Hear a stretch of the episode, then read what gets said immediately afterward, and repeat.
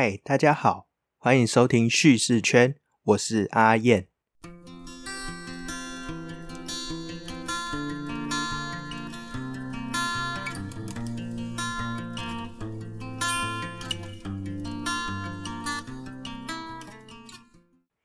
不知道大家知不知道，五月二十二日是生物多样性日，然后六月五号是世界环境日呢？我在一开始也不知道这件事情，直到这一次。跟许多 podcaster 们进行一个二零二一生物多样性日的串联合作，我才知道说，哎，原来这两天是一个这么特别的日子。那我们重新去正视到我们的环境，然后去注意到地球上其他的生命跟我们之间的一个关系。那说到生物多样性这件事情啊，我想大家应该在呃国高中的时候都有学过啦。那所谓生物多样性，再跟大家 简单的复习一下，包含说有遗传多样性、物种多样性、生态系多样性这三个层面。在遗传多样性的意思，就是指说，哎，在单一物种之间，在遗传上有差异，所以就有不同的样貌，就是每一个人他们长的样子都不一样嘛，这个就是一个遗传多样性。那物种多样性就是说，地球上的所有物种是非常多样的。除了人类之外啊，我们地球上有非常多各式各样的生物。那我想这个应该是蛮容易理解的啦。那生态系多样性就是有多种提供物种栖息的生存的地方，就可能包含说像是呃溪流啊、森林啊，或者是说呃草原啊等等各种不同的环境，然后上头都有。比较适合住在那边的生物这样子，那这三种多样性都是我们人类应该要努力去维护它的事情。所以，呃，这个生物多样性日其实就是提醒了我们，这个星球上还有其他的生物，然后他们也跟我们一样的重要，然后我们也有必要去维持这样的多样性。但是，我就在想啊，是这次。跟这些 podcast 们串联的主题是世界生物多样性日，又是世界环境日等等的议题。那跟我这个主要讲旅游、讲美食、讲人物故事的节目到底有什么关系呢？后来我就想到，哎，其实蛮有关系的。像是旅游这个，就跟呃环境很有关系嘛，跟生态很有关系嘛。所以我就想到，哎，那我们可以讲的事情就是里山这个名词，还有在台湾的一些里山的。呃，我推荐的景点，这样到底什么是里山啊？我先说好了，为什么我会想要讲里山？因为里山就是我觉得是最具生物多样性代表性的一个地方。我还记得有一次啊，在去南投积极采访的时候，然后随行的另外一个媒体的记者，然后就一直讲到里山，里山这个字，我就想到。到底什么东西是里山？我就很好奇嘛。然后那天晚上我就自己 Google，哦，我才知道，哦，原来这个就叫里山。那所谓里山，它是日文 Satoyama，它指的就是住家聚落跟地、池塘、溪流与山丘等混合而成的地景。简单的说，就是平原跟高山之间的过渡带。那在这个过渡带之内，不只有单纯的野生动物，那也有人类。在居住于此，然后就是人与自然之间彼此交织的一个生态系。在二零一零年的生物多样性公约第十届缔约大会的会议最后一天，在日本的强力推动下，就推动通过这个里山倡议。那这个里山倡议很简单的说，就是希望人类跟自然环境能够和谐的共存。很简单的说，是这样。那具体来说，到底要怎么落实？他们就有提出几种方法。第一个是说，呃，我们在使用资源的时候，不超过它的成长量，还有环境恢复的能力。那我觉得这应该蛮好理解的。像是说捕鱼这件事情，好了，那我们捕鱼不能去滥捕，那必须适量的捕捞，然后让它能够在这个适量的呃成长。恢复量内去捕捞这些鱼，不能滥捕，滥捕太多，后来鱼就都没了，那就大家就吃不到了嘛。第二点就是循环使用自然资源，这个自然资源不是被我们一次利用就消失掉，应该是想办法可以让它用一个循循环使用的状态。那第三个比较特别的是，它跟自然比较没关系，是跟人文有关系，就是要重视在地的传统与文化价值的重要性。这个就是一个里山的一个特点，它里面不只有呃野生动物，还包含人的部分。人在这个呃高山跟平原之间过渡带啊，就会有一些呃生成一些比较有特色的一些文化、一些景观。这个其实都是当地非常重要的一些特色。那绝对是必须去了解、去重视的。另外一个就是实践里山倡议很重要的点是在这个里山的各利益关系者之间，就是要一个良好的合作啦。就简单的说是这样。然后最后一个就是必须要促成一种永续的社会经济、粮食安全、永续的生计，然后要给在地的社区有更多的权利去做更多的事情。那其实现在在全世界各地都有很多这样子有着所谓刚才讲到落实这几点的里山精神的地区啊。那在台湾其实也有很多啊。我觉得啦，你比起在课本上学习说呃什么生物多样性，学习呃里山是什么？倒不如就直接走进里山去感受那个里山精神，那感受那个里山环境。因此，我就举了两个我曾经因为采访、造访过的地点。第一个是南投的集集镇。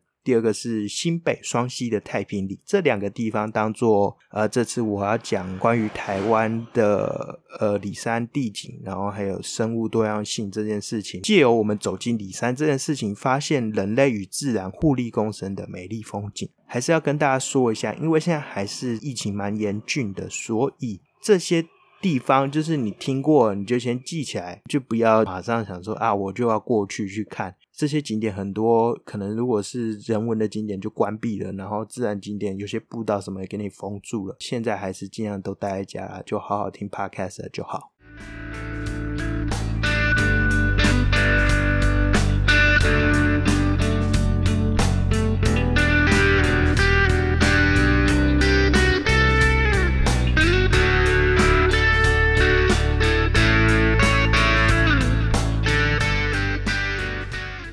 第一个要跟大家介绍的是南投吉吉。其实吉吉铁路支线沿线的每一个站都是很具里山特色的点啊。那我现在就专注在讲吉吉车站，就是吉吉镇所在的这个地方。我觉得吉吉真的是一个很具代表性的里山景点。虽然说它可能没有到这么的有那种里山精神，就是说，呃，可能你去 Google 里山。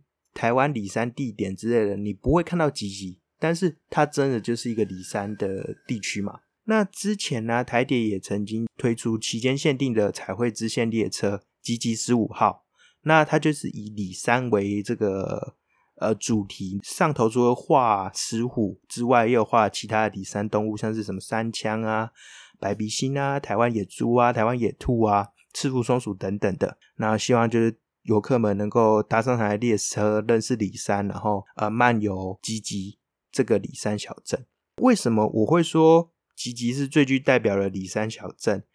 呃，其实，在很久以前，清朝的那种脏话县志就已经有说，呃，吉吉街是民番交易之处，那为入山的要路。就是说，吉吉它其实是一个南投山区的一个路口，那在当时也是。汉人跟原住民交易的重要的一个地点，刚好就在中间嘛，所以他们就到这里交易。虽然吉吉现在是南投面积最小、人口也最少的乡镇，但它却同时有平原、丘陵、山脉的丰富地形，而且它的高度是从两百三十公尺到一千四百二十公尺之间，就是一个很标准的里山的一个地带。那这边有呃，也是有住很多人，然后有很多的人文故事。所以我觉得算是一个蛮代表性的里山景点啦。那其实到吉吉啊，我们先不要想说什么里山呃精神，或是想说什么生物多样性之类的，我们就单纯的先以一个旅游角度来讲，我自己蛮推几个地方，或许你可以从中去观察到一些。呃，人跟在地的交织啊，还有一些在地的特色。第一个是跟自然生态有关的，我会推的地方，集结的第一个很特别的点是特有种生物研究中心。那这个特有种生物研究中心是真的蛮特别的啦，因为它既然是坐落在集集，然后是算是一个政府的一个单位嘛，那它是研究一些特有种生物，但它不是单纯就是一个公家机关、一个研究组织，是你可以进去里面参观，然后认识台湾的生态系，然后特有的动植物，还有环保的议题这样。那不定期的有各种展览，会让人发现说，哎，台湾其实真的有很多很特别的动植物，很特别的生态这样。那另外一个自然景点是呃吉吉大山。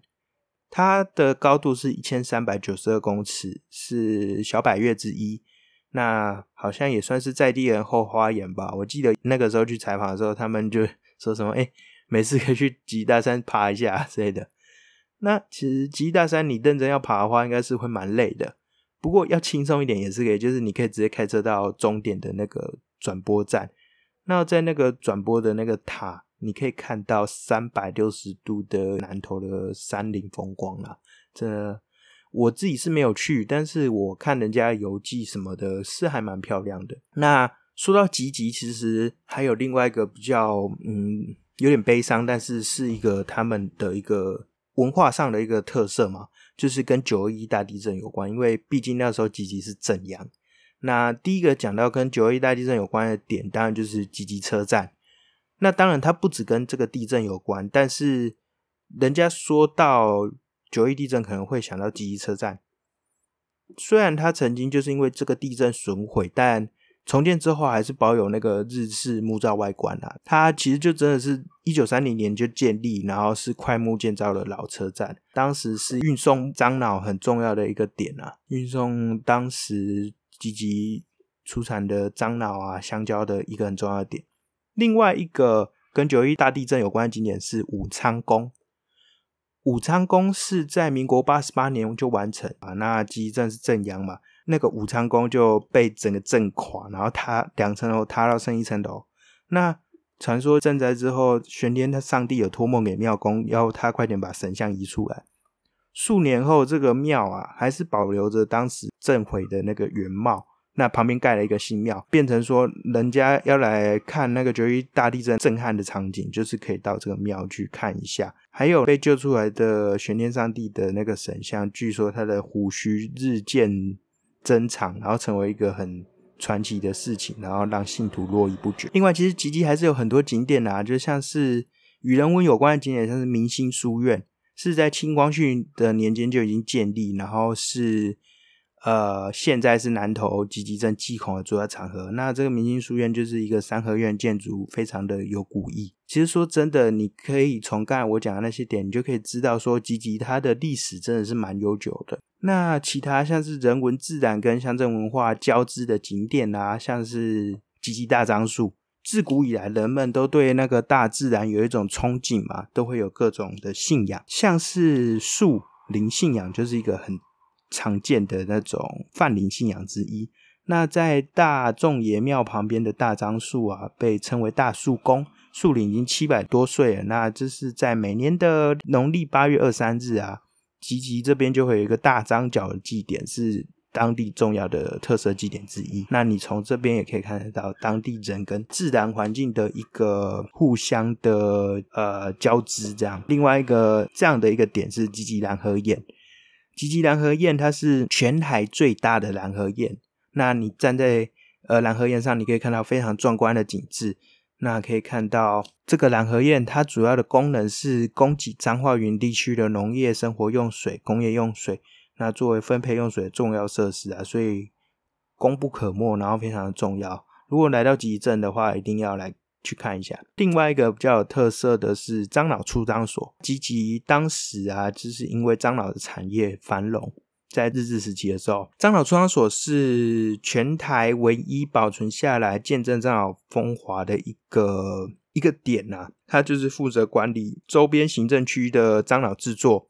那当时这些砍下来樟树嘛，用脑造的方式将柴火蒸馏樟树，然后。等冷却之后，樟木蒸汽形成白色凝固的脑沙，还有脑油，那再由挑夫送至出樟所集中，最后由机机火车支线送到台北总工厂去精炼，成为最终的樟脑。那最后一个我蛮推的吉吉的景点就是吉原果观光工厂，它是一个以香蕉为主题的观光工厂。那为什么以香蕉为主题？因为吉吉过去是台湾山椒的原产地，正因为吉吉在两百五十公尺以上，然后日夜温差蛮大的一个地区，所以就是很适合种植山椒。在日治时期的时候啊，这里出产的山椒是可以进贡给天皇，在箱子上写着一个签字号的一个非常重要的极品香蕉。那甚至吉吉的居民也因为种香蕉就得到很大的获益，甚至就是有流传一些方言啊。因为用台语念，我觉得我念的可能不太准确，所以我直接用国语说，就是西米洛鹿角仙托赤脚。钱卡线，它的意思其实就是在当时的酒家女之间流传，就说西装笔挺的人，他的钱其实不一定拿得到，很难拿。但是那些赤脚、身上沾满香蕉乳汁的农民，口袋里才是钱财满满。你就可以知道说，当时那些。呃，种香蕉啊，运送香蕉人赚多少钱这样？那如今你到这个吉源果观光工厂，你可以品尝，还有购买各地特色香蕉，还有香蕉制品。认识香蕉之外，你也可以实际走一趟香蕉园，看遍全世界一百一十多种的香蕉。像是有那种很特别的红色香蕉啊，甚至什么世界最长的千层蕉等等，就是让人大开眼界，发现说，哦，原来香蕉不是只有这样的一个样子。那另外我自己也蛮推他们的香蕉薄片啊，香蕉牛奶。哦，对，然后你到吉吉，你会发现说，诶，很多地方都有卖香蕉蛋卷，我觉得是很值得买啦，真的是蛮好吃的。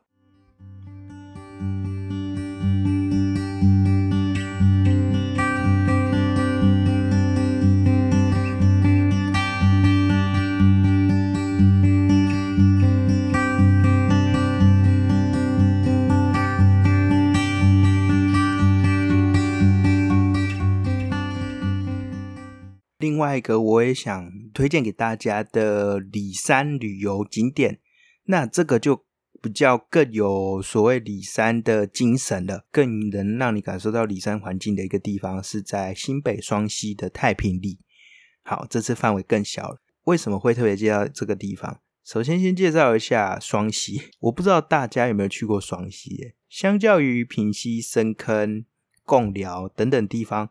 双溪真的是一个蛮少人会去特别去造访的地方，特别是说好像雪隧开通啊之后，更少人会走这个旧路，然后去造访双溪啊、平顶等等这些比较靠山内的地区。那另外就是双溪这边也因为是集水区的关系，所以保持的很原始的风貌，没有太多过度的开发，所以你真的能感觉到一个非常。好山好水的环境，其实就是在双溪，除了呃双溪市区之外，其实点都蛮分散的。个人真的比较推荐的点的话，就是在双溪的太平里这个地方，除了你可以感受到自然的带给人的舒适之外，你也可以感受到人情的温暖，然后发觉说，哎，这个就是所谓的里山的环境，里山的精神。那我先讲一下跟自然生态有关的，好了。第一个是还蛮有名的一个点，叫虎豹潭。这虎豹潭在双溪的呃太平里的太平国小附近，它有非常清澈的潭水，然后是北四溪支流的源头。潭面四周是非常的绿意盎然啊，在这边不管怎样，应该都是让人感觉很舒服。那沿途有非常丰富的植物生态。那其实，在这一带有非常多的溪呀、潭啊，然后一些森林步道。那这种步道通常很多，有时候有些都是古道。那所谓的这个古道呢，不单纯只是一条前人走过的路，更是一条非常重要的所谓的淡蓝古道的部分。淡蓝古道就是从以前的淡水厅到格马兰。之间来往的道路，那就大概是现在台北到宜兰之间那个人们来往走的路。之前新北市政府啊，他们有做一个淡南古道的一个计划啦，力推这个淡南古道的这个步道品牌。那做的真的是蛮好的。现在来到双溪这个地方，你可以看到有一些步道上面都有那淡南古道的标志，好像叫双扇诀吧，就是一个。台湾特有的一个蕨类，那就是一个绿叶嘛，其实蛮好认的。你看着这个双层蕨，你就知道这边是曾经淡蓝古道的一部分。淡蓝古道分成三条了，就是上中下三个部分。那呃，详细的话大家可以再去自己 Google，有机会说不定我也会介绍。不过这个古道其实蛮，第一个是蛮多段，然后呃内容很多很多，所以有兴趣的话还是可以自己先去看一下。刚才说大南古道嘛，那我这边要讲的湾潭古道啊，算是其中呃一部分了。这个湾潭古道就是沿着湾潭溪修筑的一条路径，那很适合大家来这边散步，特别是这边溪水都非常的清澈，然后四周都是绿意盎然。不管怎样，你走在这边心情一定很好。在古道上有一个叫梦潭的地方，它会取这样的名字，也真的是名副其实，非常的漂亮。在梦潭旁边有一个石厝，有一个古朴的三合院，那曾经就是一个。杂货店虽然如今没有人居住了，但还是保有原本的外貌了。然后还可以看到厨房啊、农具间、制茶间等等的。另外一个我自己真的有走过，也蛮推荐的古道是平溪古道，它是刚好算是比较更偏远一点的地方，但是真的很值得去走一下。它是位在新北跟宜兰的交界。那你走这一条，其实可以直接真的通到宜兰头城啊。这条古道过去是运送木材的林道，而且走起来非常平缓。你不要想说古道走起来都会很累，没有，真的很平。它沿着清澈的溪水，一路上几乎都没什么起伏。但是你可以慢慢走到高点，然后在一个比较开阔的一个点，你可以看到龟山岛。就是你是在新北的双溪，但是基本上那边已经要快接近宜兰了，宜兰的头城了。你可以直接从那边望出去看到海，然后看到龟山岛。你可以在网站上看到我拍的那一张照片，就直接真的看到龟山岛。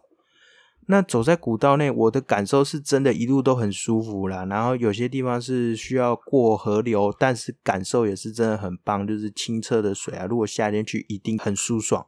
另外啊，它地势真的很平缓，走起来真的不会很累。那加上四周的绿意，根本就是最天然的疗愈的环境，带给你一个最舒服的森林浴。其中走在某些地方，因为它整个环境都是蛮原始的一个状况啊，所以我会觉得，哎，怎么好像有点来到那种什么侏罗纪世界中的原始丛林？呃，不会让人。好像走到很迷路、很心慌的感觉。整体走起来，因为它其实步道都是蛮清楚的，所以走起来真的是很舒服。最后啊，重点关于里山的这个特色，就是在于说太平里的人文跟自然还有乡镇文化彼此之间一个交织。那其实现在太平里的居民真的都是年龄层偏高啦，都是那种阿公阿妈比较多。那你走在这个太平里。接近太平里的那个双泰产业道路间，你沿途你都可以看到很多良心菜摊。那什么良心菜摊呢？简单的说，就是他们都会在一个很简易的菜菜棚放上当季的新鲜蔬果，或是一些冷饮啊等等的。那边也没有人，你就直接靠你的良心去投币，那变成说双溪非常有特色的一个人文风景。那在疫情期间，我觉得这个。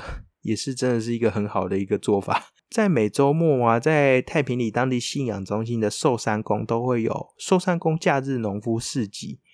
那在这个农夫市集里面，就会各个阿公阿妈他们就会到这个农夫市集里面去贩售自己栽种的蔬果啊，而且是无农药、最有机的蔬果，所以可以让你品尝到土地最原本的滋味。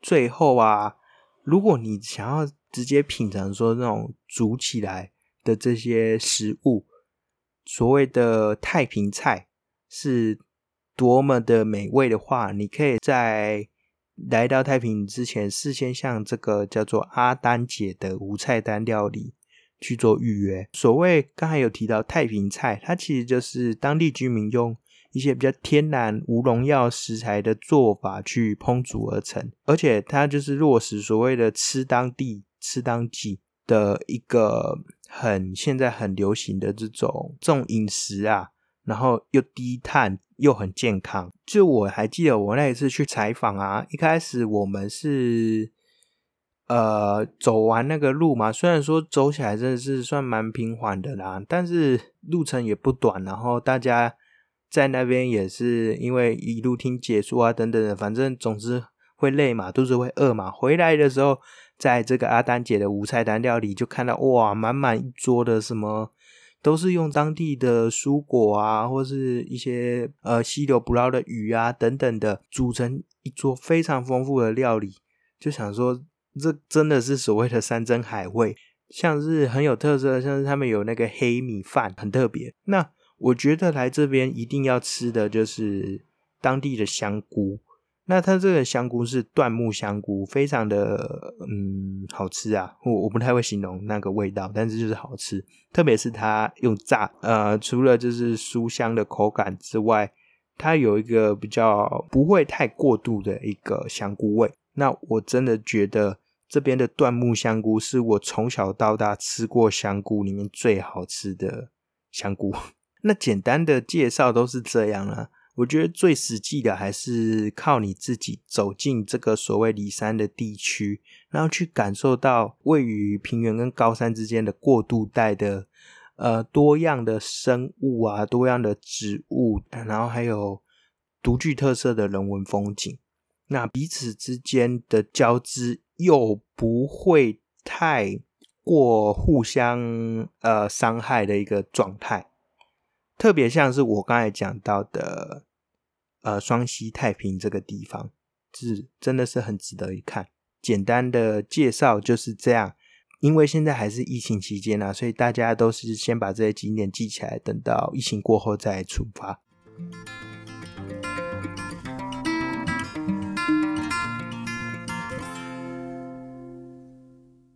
最后，虽然刚才讲了这么多啦。简单的说，让我们走进里山，去感受这种里山的精神跟生物多样性。